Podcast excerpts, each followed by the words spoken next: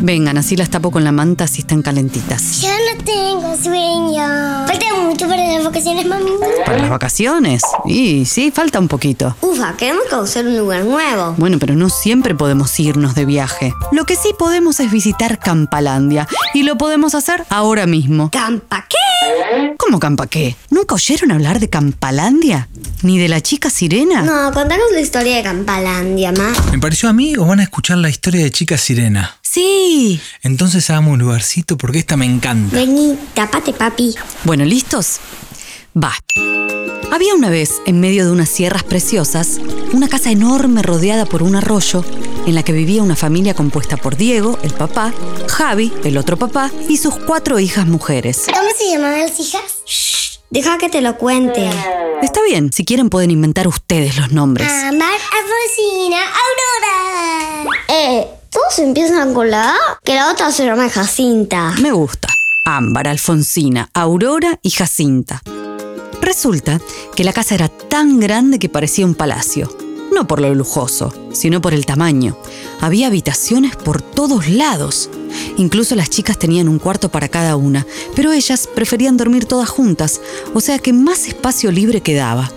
La casota tenía unas vistas de ensueño.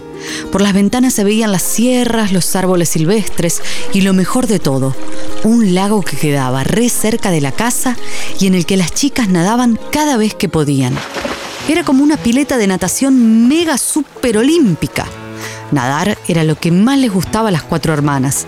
Y sus papás las dejaban ir solas al lago siempre y cuando tuviesen mucho cuidado y no se alejaran mucho de su orilla. Así que casi todas las tardes, salvo cuando llovía, las chicas preparaban algo rico para merendar, caminaban por el bosquecito hasta llegar al agua y se pasaban la tarde nadando. Se tiraban de bomba, de palito, de cabeza. Y Aurora y Jacinta, que eran las más valientes, se trepaban a las rocas y saltaban desde arriba. ¡Splash! ¡Qué buenos chapuzones! Una tarde, cuando las chicas volvieron de nadar, Diego y Javi les pidieron que ayudaran a cocinar la cena y mientras les contaron una buena noticia. Chicas, como esta casa es tan grande y está tan vacía, con papi decidimos abrirla y convertirla en un campamento vacacional para niñas. Diego puede enseñarles a tocar la guitarra, yo puedo llevarlas de excursión por las sierras y pensamos que ustedes nos pueden ayudar a cocinar, incluso pueden enseñar a nadar a las chicas que vengan. Las hermanas explotaron de alegría, les encantó la idea del campamento, iban a poder hacer amigas nuevas y la casa, siempre tan vacía, se iba a llenar de gente, más chicas para llevar al lago. Y esa noche mientras cenaban, nació Campamento Lago y decidieron armar una fiesta de disfraces para las primeras campamenteras que se anotaran. ¿Ya terminó la historia? ¿No había una chica sirena? La historia recién empieza, porque mientras que en la casa de las chicas nacía Campamento Lago, en otra casa, del otro lado del inmenso lago, nacía Lagolandia. Exactamente. Había otra vez, en medio de esas mismas preciosas sierras, pero de la otra orilla del lago, otra casa gigante, rodeada por un arroyo en la que vivían Fran y Mati con su papá Leandro y su mamá Nati. Y la casa era tan, pero tan, pero tan grande que parecía un castillo. Así que después de mucho pensar, los papás decidieron abrir un campamento para que fuesen muchos chicos a pasar sus vacaciones. Y mientras todos cenaban, nació Lagolandia. A Fran, el hermano mayor, le encantaba montar a caballo. Todas las tardes daba largas cabalgatas hasta llegar al lago, en donde todos descansaban y tomaban agua. A Mati, en cambio, le gustaba disfrazarse e inventar historias, pero a veces acompañaba a su hermano en las cabalgatas. Eso sí, nadar, mm, no. No nadaban, no les gustaba el agua para nada, solamente para tomar cuando tenían un poco de sed. Y una tarde, estaban los dos descansando bajo la sombra de unos pinos mientras unas yeguas tomaban agua en la orilla del lago, cuando Jacinta, que había decidido explorar más allá de su propia orilla, los vio. Se escondió detrás de un pino y espió sin pausa. ¡Qué curiosidad! Dos hermanos varones a los que nunca había visto. ¿De dónde vendrían? ¿Y esos caballos? ¿Sabrían montarlos? Ella nunca se había subido a uno. Si mis papás se enteran que me vine hasta acá, me matan, pensó Jacinta, y siguió observando escondida. El más grande estaba recostado, jugando con unas ramitas y silbando una canción preciosa. Jacinta la reconoció y de la emoción no pudo evitar ponerse a cantar ella también.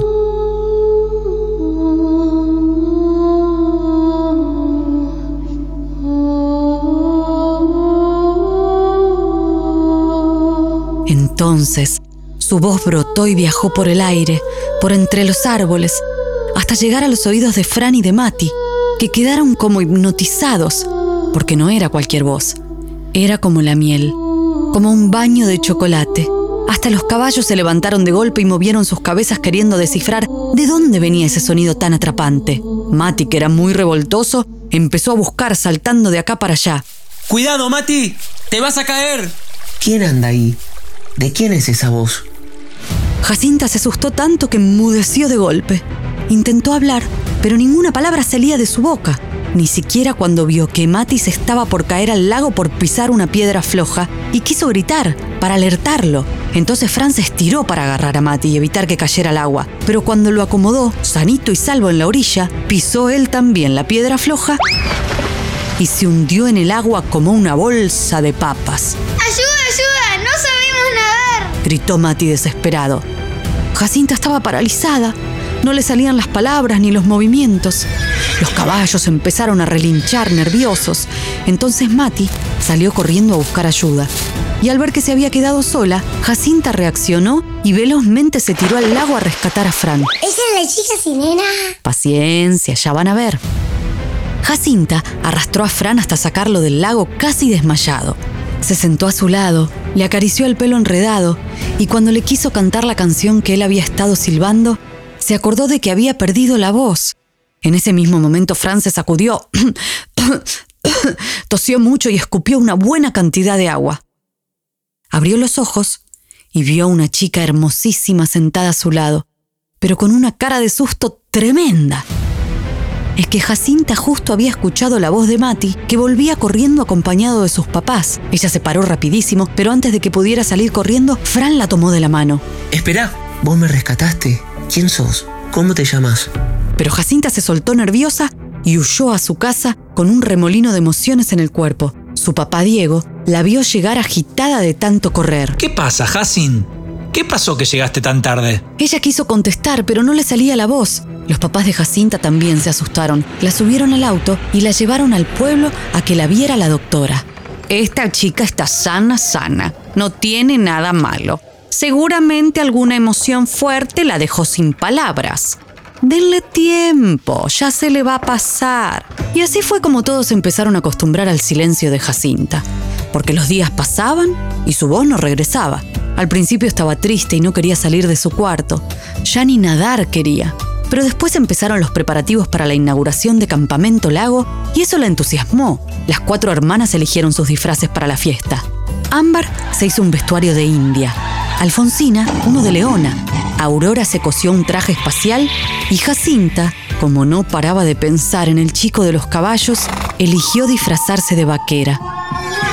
Mientras tanto, en la casa de Fran también se preparaban para la inauguración de Lagolandia, que iba a ser la misma tarde que la de Campamento Lago. Pero a diferencia de las chicas, ahí no iba a haber fiesta de disfraces, sino una excursión con linternas, hasta llegar a un fogón. Después de su caída al lago, Fran le había preguntado cientos de veces a Mati si había visto él también a la chica que lo había salvado. Estás delirando. No había ninguna chica en el lago. Vos solo debés haber nadado hasta la orilla. Pero si yo no sé nadar. Bueno, no sé. Aprendiste del miedo a ahogarte. Pero si yo la vi. Y la voz era suya. O ahora me vas a decir que tampoco escuchaste el canto. Bueno, quizás te salvó una sirena. Eso pasó. Fue una sirena la que me salvó.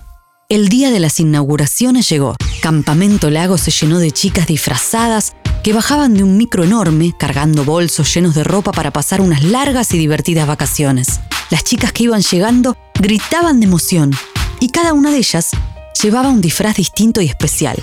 Había una disfrazada de serpiente, una robot, una damadrina, una bruja hechicera, una exploradora, otra chica que se había pintado de muchos colores y decía que era un arcoíris de la suerte, y al final llegaron dos hermanas vestidas de vampiresas.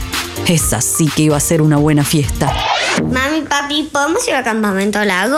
No, a Lagolandia. Pero Lagolandia es solo para chicos. Esperen, esperen porque se pone mejor. Justo antes de que se cerraran las puertas del micro, bajó una chica disfrazada de sirena que inmediatamente llamó la atención de Jacinta. Se llamaba Filipa, tenía su misma edad y hasta se parecían. Y aunque Jacin no podía hablar, se entendieron a la perfección y se hicieron muy amigas. A través de señas, Jacinta le contó que a ella le encantaba nadar. Era lo que más le gustaba en el mundo. Se quedó muy sorprendida cuando Filipa le dijo que ella nunca había aprendido. Nuevamente, con señas, le indicó que ella le enseñaría. Que ahí cerca de la casa había un lago precioso al que iban todas las tardes a nadar. ¡Un lago! ¡Vayamos ahora! Como todavía la fiesta no había empezado, Jacinta le dijo que sí. Pero antes de irse, se les acercó a hablar otra de las chicas recién llegadas, la que estaba disfrazada de bruja hechicera. ¿A dónde van? ¿Cómo sabes que nos estábamos yendo? Le preguntó Filipa sorprendida. Soy una bruja hechicera, esto no es un disfraz. Jacinta y Filipa abrieron tanto los ojos que casi se les caen. Una chica bruja. Era maravilloso. Entonces a Filipa se le ocurrió una idea genial. Si es cierto que sos una hechicera, entonces devolvele la voz a Jacinta. La joven bruja se acercó a Jacin, la miró fijo, después apoyó su mano en la garganta y le dijo... Tu voz la tiene un chico, ¿puede ser? De hecho, ni él debe saber que la tiene. Para recuperarla vas a tener que encontrarlo. Jacinta no lo podía creer. Entonces su voz la tenía el chico del lago. La iba a poder recuperar. Y encima lo tenía que volver a ver. Agarró a Filipa de la mano y cuando estuvo a punto de salir corriendo a buscarlo, la hechicera la detuvo. Pero si él no te reconoce o te confunde con otra, tu voz no va a poder volver nunca más. Y vos no vas a poder nadar. Mientras tanto, Aurora vio como su hermana Jacinta y Filipa se alejaron del campamento corriendo a toda velocidad. Filipa iba preguntando quién era ese chico, pero de tanto apuro ni llegaba a ver las señas que le hacía Jacinta. De hecho, corría tan rápido que en un momento la perdió de vista y las nuevas amigas se separaron. Filipa, vestida de sirena, no conocía el bosque y se asustó muchísimo. Ya no podía identificar el camino que la llevaba de regreso al campamento. Desesperada se puso a gritar. ¡Jacinta! ¡Jacin! ¿Dónde estás? ¡Te perdí! Pero su amiga no respondía. No se escuchaba ni un ruido humano. Nada. Entonces Filipa se sentó cerca de un tronco ancho y se puso a llorar. Al principio en voz bajita, suavecito. Pero con el correr del tiempo y a medida que oscurecía, largó un llanto estridente.